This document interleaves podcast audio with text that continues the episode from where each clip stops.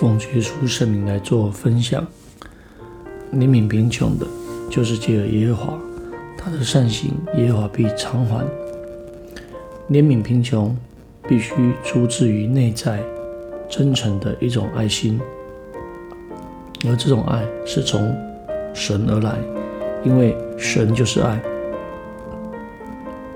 一个人若能够实行爱心，等于是借给神，神必因你爱心的施舍而来报答你。箴言十九章十七节里面这样谈到：怜悯贫穷的，就是借给耶和华，他的善行，耶和华必偿还。神起初造人是按着他的形象，有真理的仁义和圣洁，所以人的内心、人的内在会有一个良知，而这个良知会使人有恻隐之心。人的一个良人，良知能够令人来怜悯施舍。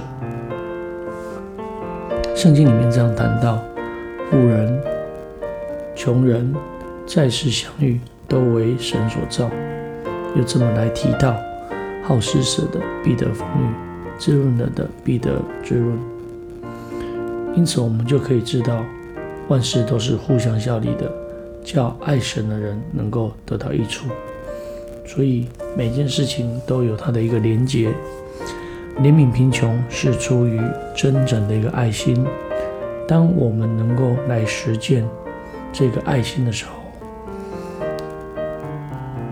那么等于是将这个爱来帮助对方，因为我们有着神的爱，所以我们我们能够来行这个真诚的爱心。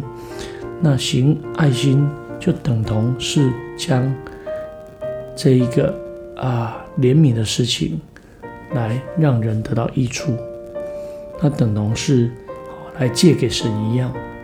那神必因你的爱心施舍来报答你，可见得行善绝不吃亏。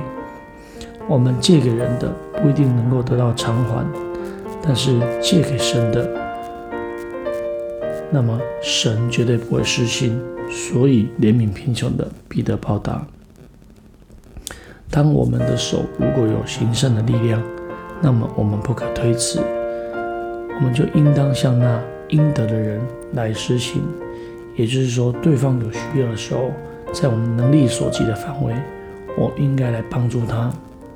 圣经里面有一个人物，他叫他叫哥尼流，他是。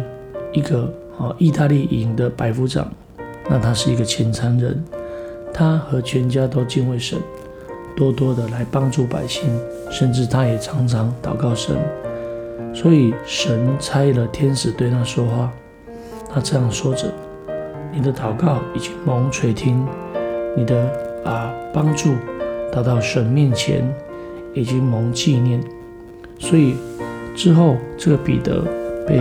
差派到哥尼流的家里，将救主耶稣基督介绍给他家和他的朋友，甚至他们在听道理的时候领受应许的圣灵，并且领受赦罪的啊活水的洗礼，成为天国的子民。所以在怜悯人的过程里面，虽然他是一个外邦人，那。他就真的因为这样子来得到福气。那今天的我们已经受洗归入基督了，那么我们有行善的力量。我们若想得到福气，我们是不是愿意这么做呢？更重要的，怜悯贫穷的，就是借给耶和华，他的善行，耶和华必偿还。